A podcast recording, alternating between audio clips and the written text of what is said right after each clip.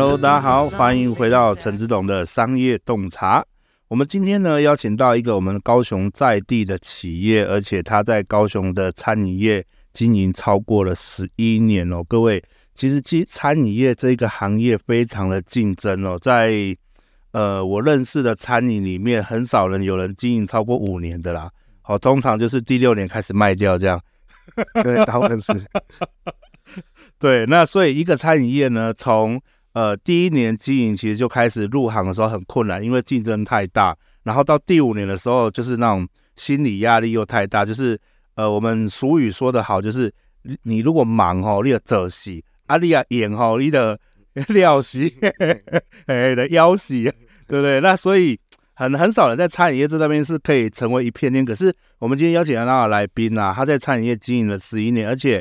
呃，有声有色哦，就是我在各大品牌的活动现场，我都有看到他们的产品，好，包含什么呃，Lexus 嘛，哦，对，宾士大奖行也有，对，就是有买的车都有，对对对，是。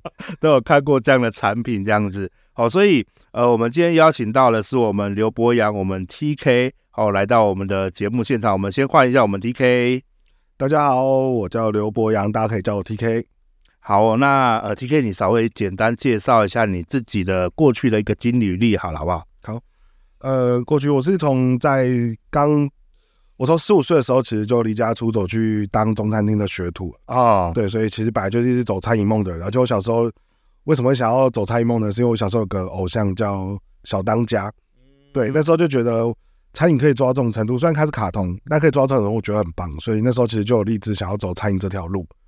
嗯，那一路走来到大学毕业，其实都是读相关的所谓的餐饮相关科系，嗯，然后也是都做餐饮的相关工作，嗯，对，然后一直到退伍之后，我就选择自己去创业，嗯，但我第一次其实第一次创业是做所谓的韩国美妆代购，哦，在 Super Junior 那个年代，就我们说第二代韩团的那时候，嗯、那时候其实台湾还没有什么美韩国美妆，对，对，那那时候刚好是因为。刚毕业还没有就业，嗯、就是还在刚退伍这段。嗯，那有去读韩文。对，那韩文老师带我们在韩国旅游的时候，其实他在那边的社经地位比较高，所以他其实教带我们认识很多伙伴。呃，对，那其实那时候就是借由这个机缘，其实我们是最早期一批所谓，呃，现在可能叫代购，可是其实我们是在做贸易，我们帮那个小三美日、八六小铺这些大型的连锁店进货来让他们去转售。哦，对，所以很早，可是。后来就会大家开始知道这个门路了嘛，嗯，其实越来越多人去做，越来越多的大企业甚至砸钱去做，所以后来就转型。那在一个因缘巧合跟家里吵架之下，我就开了一间自己的小小的餐酒馆，嗯，但这餐酒馆非常小，只有大概五六平的大小而已。五六平的大小，这样也可以开一间餐酒馆？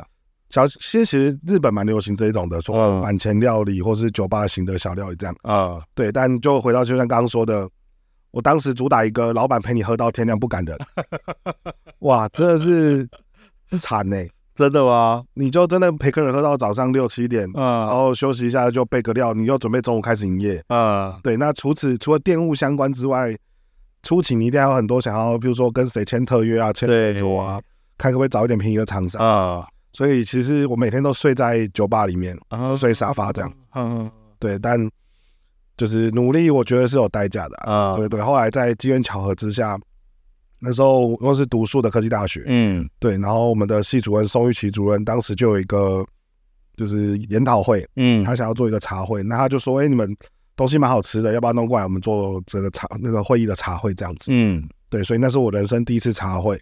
对，但一定是搞砸的。嗯，对，因为其实餐饮、餐厅料理跟外汇餐饮其实是有很大的差距。当时其实不懂，当时我相信现在还是很多面包店的伙伴或者是所谓餐厅的人，他会觉得说：“哎，为什么大家都在做外汇？那我也来做外汇。”嗯，但我举个很基本的例子好了，披萨出炉现吃最好吃。对。但是其实外汇的披萨，你要让他等到三四个小时之后，他才吃得到，因为他先开会，嗯，他有流程，他结束才能吃便当，才能吃茶点，嗯。那你意大利面很好吃，那我也相信大家吃过冷掉的意大利面变一坨的，对。对，也都有发生，甚至汤烧焦啊、沙拉菜软掉，嗯，这些都是外汇外汇餐饮跟传统的餐厅餐饮不太一样的地方，嗯，对，所以经过这些年来的深入，一路上的贵人的帮忙努力，所以我们现在都号称啊。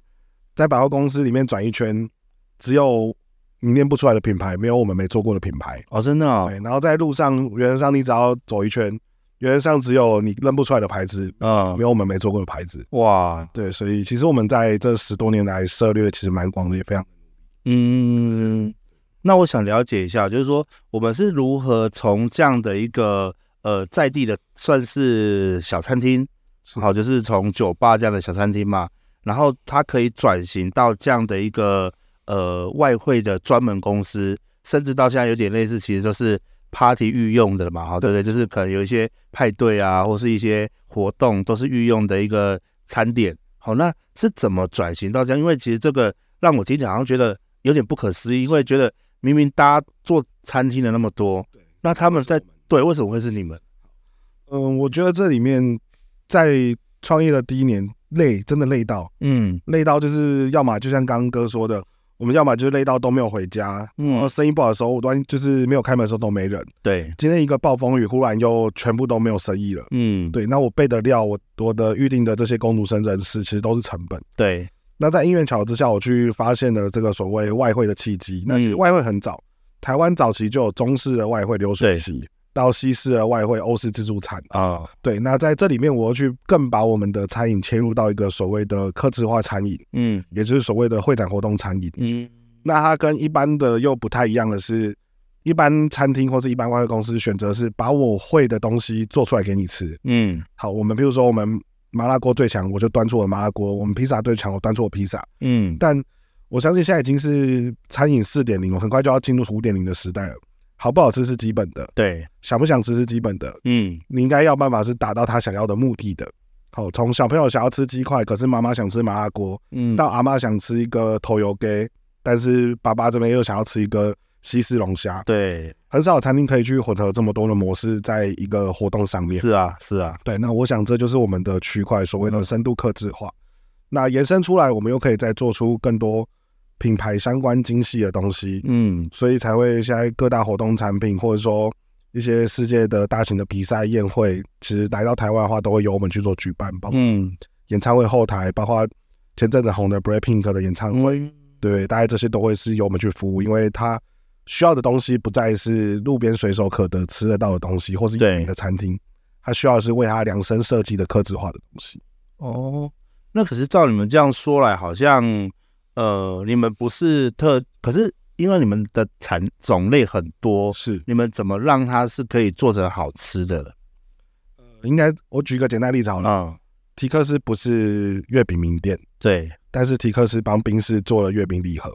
哦，那它的差异就在我们帮冰室开模做月饼啊，所以我讲个很明确的例子，我今天是个高级的用户啊，或是我今天是个直销品牌啊，我今天是个可能车主，那其实我会期待看到的不是我拿到某个名店的月饼，嗯，我拿到是我们公司的 logo 的月饼，我们家产品的月饼，对，所以就是所谓的更深度的品牌个制化，因为其实所有的品牌都想要做这件事情，让它的用户也好。呃，是他的自己的员工也好，嗯，然后投资者也好，他会更有向心力。嗯，对，我想这个是我在早期十八岁的时候就参与所谓的直销的奖励旅游，嗯，去体验到一件事情。我记得那时候深度到我连筷子上面都刻了当时直销公司的 logo。哦，吃完饭这筷子就送给我带回去。好，对，那我你想想，我今天是一间公司人，我拿到这个，我心里一定是感到独有的、尊崇的，甚至上面刻的是我的名字。对对，所以我在那个时候就深度体会到。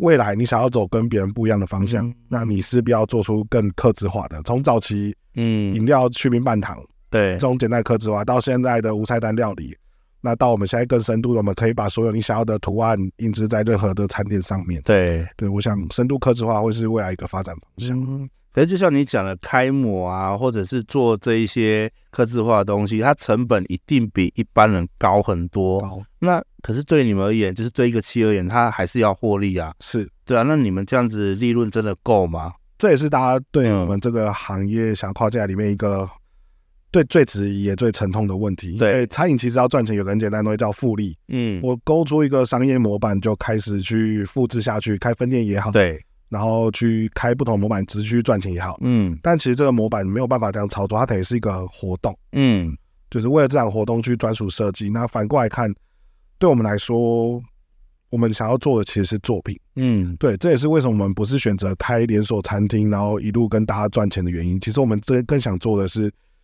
餐饮人其实都有个梦想，我们做出来的东西都是被认可的。嗯、所以你看现在出很多高级的 fine dining 的师傅，对，他其实都做无菜单料理啊。对，那我们其实是用另外一个方式去做了无菜单料理的形式。嗯、那更更精准的一个方案是，我举个例，譬如说我们之前做过那个。韩国的洗发精，嗯，他其实来台湾，那个韩国明星来台湾开见面会宣传这样子，嗯、那一定有其他公司会开出他的外汇菜单，可能就鲍鱼、龙虾、鱼翅，好像很厉害，对啊，或者说高雄多厉害在地料理。但我当时看完之后，我只选了一件事，他说一一个人厂商至少开二十道菜给他选，嗯，我看完他的十成分表之后，我看完以行销人的概念去看。他这款洗发精后面有十二个对头发有帮助的草本元素，嗯，我就只开了十二道菜，嗯，比如黑芝麻，我就黑芝麻做一道菜；木耳，我就木耳做一道菜，嗯，所以其实我只有开十二道菜给他。对，我相信以各位品牌的经验或行销经验，一定是选这个，因为我可以一边介绍餐点，一边介绍我产品，又可以把这个主轴抠回来，而不是只是免费招待你吃一顿东西。对对，所以我觉得它对于。品牌商来说，我们不是只是餐饮公司，我们甚至是帮你精准行销的一个合作厂商。嗯，所以其实你们在每一次的算竞标嘛，是算竞标之前，你们都会研究一下他们给的可能给的一个呃产品啊，或是他们的一个成分啊，或是甚至他们喜好，是那去对他们去做一个客制化，才能给他们去了解。是。我们的客户属性会做一件很特别的事情，嗯、比如说。他刚好可能最近大家在什么看到什么巴黎时装周，对，然后可能譬如说那个某个，比如说 LV 好了，他做了一个什么样的活动，嗯、是，那他就会把他在当地吃到这个东西，嗯、他会拍起来传到各个国家，嗯，他会希望我各个国家的不止我精品包是拿拿一样的，我希望我各个国家 VIP 也是吃到一样的东西，嗯，但厨师不可能运送嘛，所以能做的就是把照片跟他的菜名留下来，嗯，我们会。不断的放大放大，去找出他是怎么去制作这道菜的，嗯，想办法把它复制出来，嗯，我觉得这个是要真的要有很专业的厨师，嗯，需要有很专业的知识才有办法去做出来的东西。对，所以你们公司现在除了你自己会去研究这样的菜品，还有其他的人吗？有有，我们公司有蛮多多元的伙伴，嗯，对，我们公司光证照数加起来几百张，哇，对，而且都是各领域都有的，不是只有纯餐饮或者中西餐餐方面。嗯。对对，那我觉得这是我们的客群一个比较特别的东西，他会要求全世界各地的 VIP 都吃一样。嗯，那另外一个东西就是我们其实也是去仰赖所谓的大数据分析。嗯，比如说从基本的医院不能吃芒果，不能吃凤梨，嗯，延伸到我们会去看这一场的参与的是男性多还是女性多，小朋友很多，嗯、他来的人口是哪一个职业属性多，那我们就会去分析他可能会喜欢吃什么样的东西，而去开出更精准的菜单。嗯，对，那这样子。踩雷的几率低，那对方也先看过菜单之后，他其实合意程度就会高很多。嗯，了解。哎、欸，那我方便问一下，说你们这样子，你们去年的一个营业额到怎样的一个成绩吗？嗯，公司有时候是不能曝光的，可是我可以明确的说，大家都会觉得疫情对我们有影响。嗯，但从二零一九年疫情到现在二零二三年，嗯，呃，疫情结束，二零二一年的时候翻了一倍，哦，现在又再翻了一倍。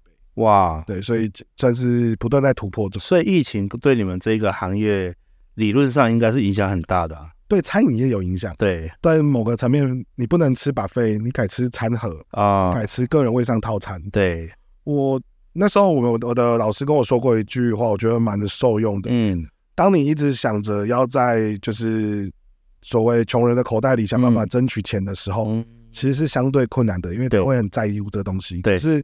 你在有钱的口袋里跟他拿个几百块、几千块，对他来说是零干啦。对啊，对，所以我们才去更争取所谓的高金字塔客群。嗯，对，像我们去台北的时候，有个一零一嘛，嗯，一零一顶楼其实有个一零一俱乐部，对，对，它是要单笔刷一百零一万才能进去的一个会员制。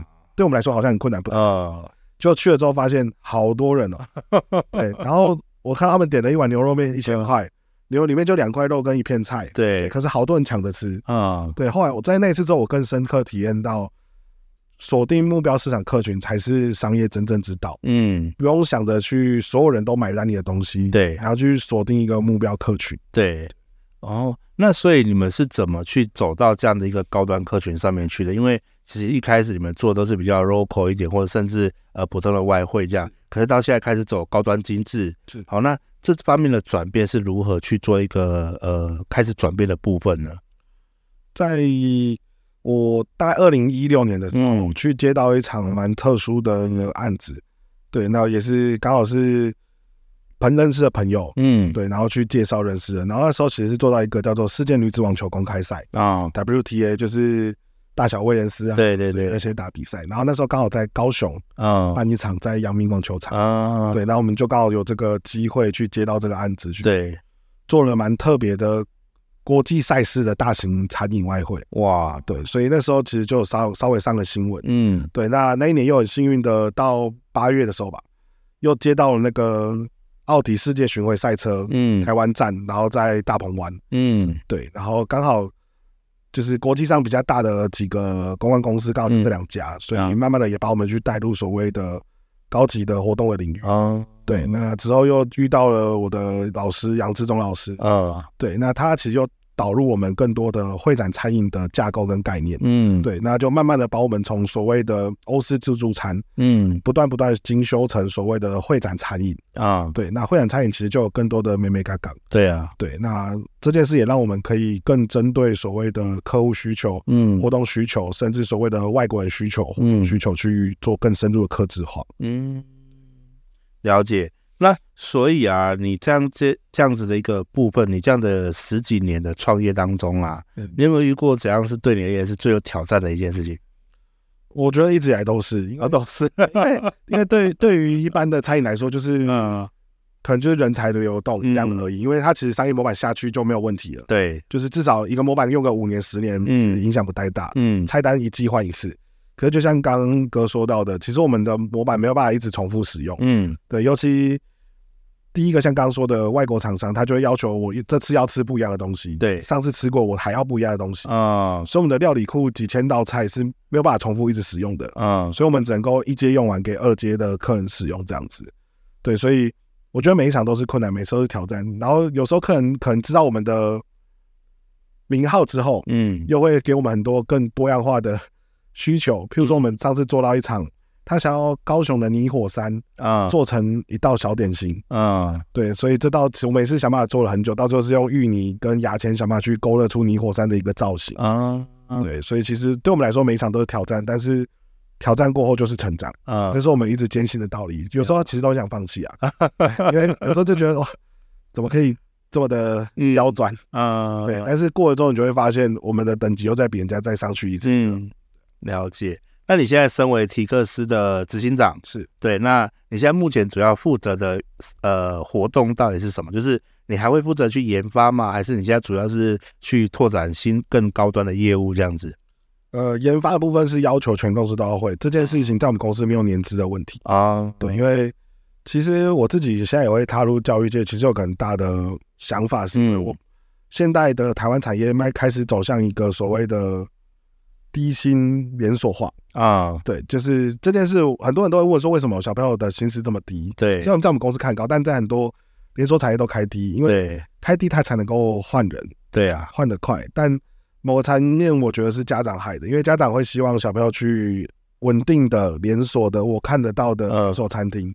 但我们自己去连锁餐厅都知道，它就是 SOP 请出来的东西。嗯它给你的好处是稳定，可嗯能，好吃，那在这间店吃，在这吃都一样。对，但对小朋友学习未来来说，他拿掉一个东西，他可能就不会了。嗯，对，叫他换一个领域，他可能就不会做事了。对，所以在我们公司是要求他一进来就要具有所谓的创新的能力。嗯，对，所以研发才是每个人都要会的。嗯，那我自己部分的话，主要就是做所谓的合作案或大型公关案才会由我出手。哦，对，不然其实我们公司有很多优秀的人才，我基本上接不太到，不太会由我来接案子，哦，真的哦，因为我心太软了。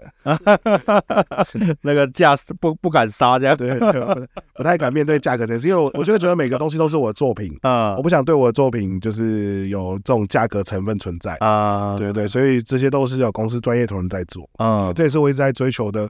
你不能全公司都是厨师，嗯全，公司都厨师，你会有很多盲点。对，对，所以像我们公司的组成，从餐饮科、观光科，嗯然后资讯产业的，到农企的，嗯对，它有行销的、体育班的，嗯，其实是有想法的孩子都会在这里得到他的舞台。哦，那我们可以来呃聊聊你们公司这样的一个组成嘛？就是说，你们从一开始，我们分个三个阶段哈，早期你们组成大约是哪类型的人才比较多？到中期以及到现在的一个不同的组成，跟呃，如你为什么会想要这样子一个呃一个方式去组成一个公司？因为我想我们很多听众朋友应该会想要知道说，一间十超过十年的公司，它的一个营运变化。好因为从一开始初期跟现在一定是两件事情，对，你初期可以用的人，到现在可能它是不同用法的。现在组成公司可能就它在面临不同的阶段，它会有不同的组成性。是对啊，我在最早期的时候，其实就像一般大家想要的，我希望全公司都是餐饮专业。嗯，好，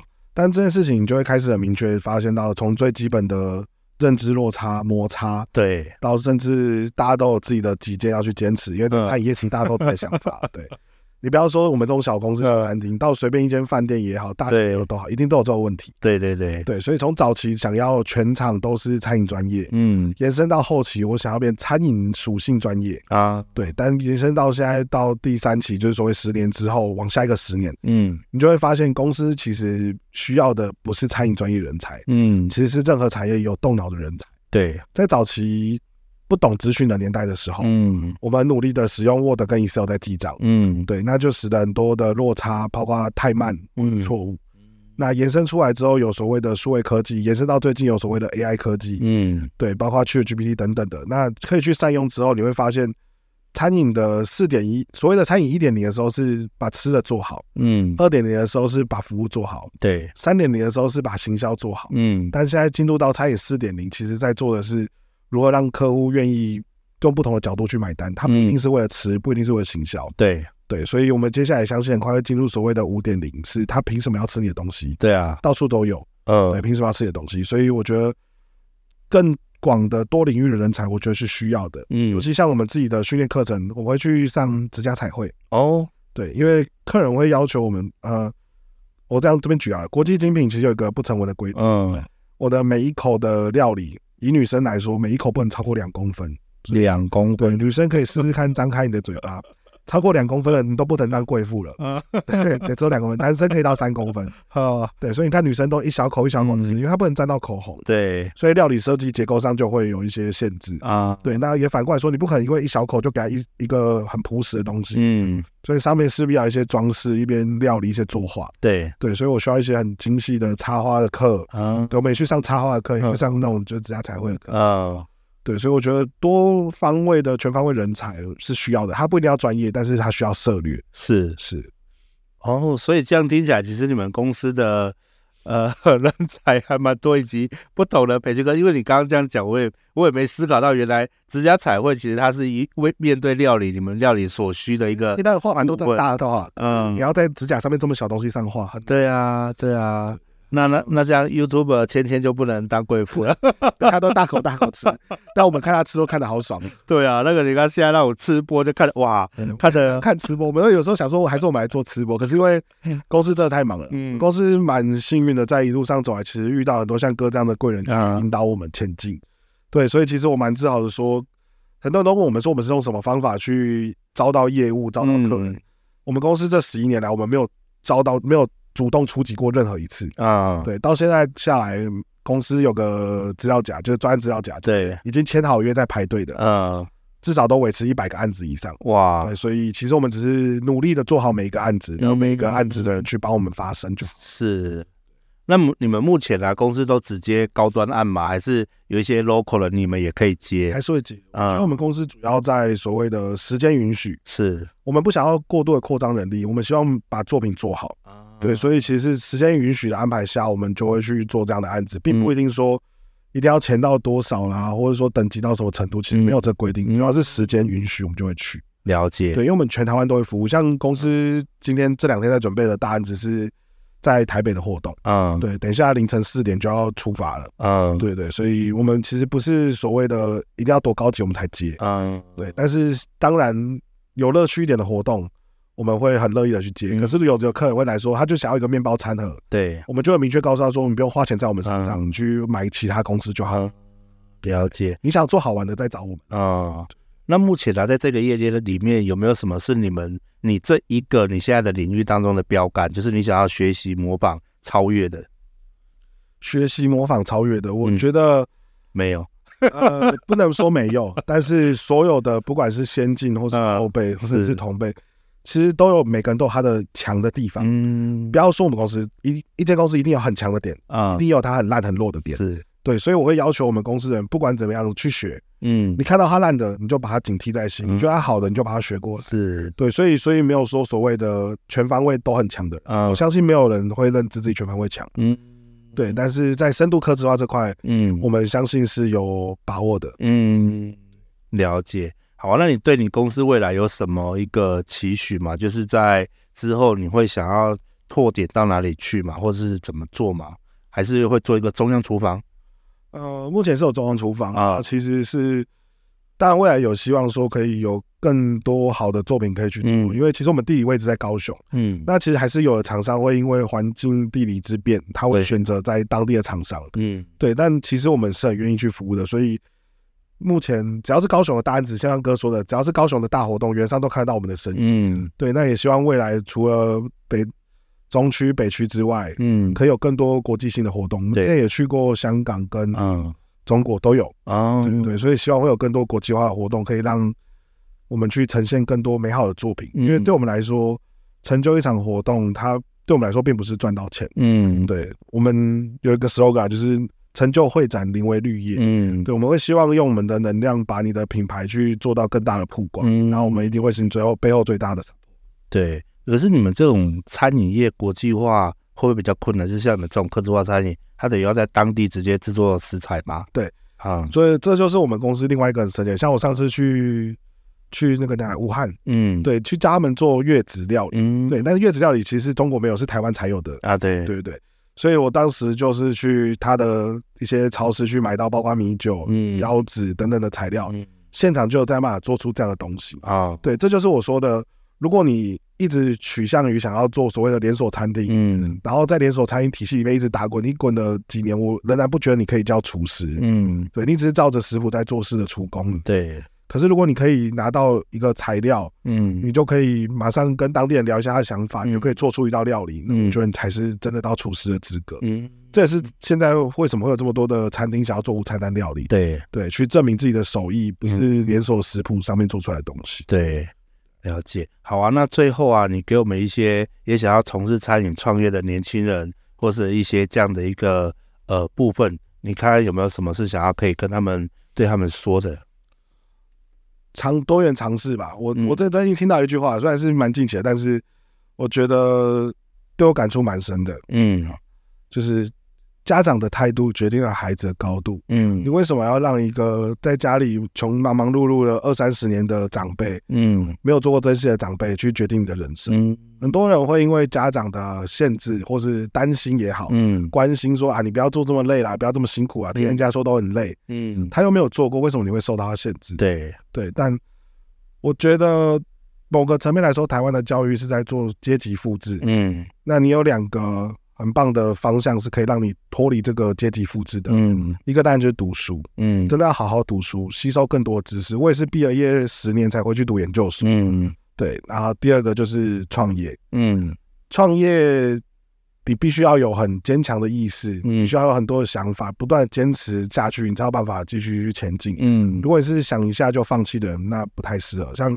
我手上就去刻了一段韩文，嗯，对，然后他说：“哪人吵完一打日打，还没有对打。”好，对，他一直在表达说，直白话一点就是，我跟你的等级是不一样的，我做就会成功啊。对，你不行是你家的事，那我做我就一定会成功。嗯，就一直去警惕自己，不要去听人家一些闲言闲语或者丧气的话。真的，对你那边说不行不行，但是你不行又不是我不行。嗯，对，是，所以相信自己做就对了。真的。我觉得我有感受到这一股话的能量，对，让我觉得嗯，人生都是有盼望的。对，不要听那些人在那边一直讲那些闲话，他又没有做过。真的，那个我就呃，好像听之前听过一句话叫做呃，你不要去问没开过冰室的人，冰室好不好开。对，就这句话。我觉得现在也是听到这个，然后因为刚好是那个招生宣传，招生期间小朋友要毕业了，对，然后就说我妈说我妈说我爸说我爸说，我说他有做过，我说没有啊，嗯，我说那怎么会听他讲？家长关心这种理解了，只是很多时候不要因为这种事情去限制了自己人生的发展。对，所以你还有很多的机会可以改变的人生，嗯、甚至让你你自己、你的家人、你爱的人、你想保护的人，可以过更好的生活、更好的日子。嗯、不要因为一时的懦弱、嗯、胆怯，对，去放弃了在你最可以展示的机会的时候，选择安逸了自己。好啊，那我们今天非常谢谢我们 TK 来到我们的现场当中。好，那我们也会最后我们会把我们的呃迪克斯的相关资讯放在我们的一个呃资讯栏当中。好，那大家如果想要呃订购是吧？还是呃我们有有这个虾皮卖场跟官网卖场有一些产品，因为我们也有一个产品拿到那个高雄十大伴手礼啊，我们的布朗尼蛋糕哇，对，然后我今天一样有准备这个礼品是要送给我们哇。感谢感谢，我们公司就是专门把这是我们那个陈志栋的那个 Podcast 的 logo，嗯，它可以印在饼干上面，哇，然后是我们拿到高雄，哇，太棒了！待会我会把这个也拍照上传到我们的那个节目里面去，是，对对对，太棒了！好，感谢我们 DK 来到我们现场，是，感谢您，谢谢，谢谢，拜拜。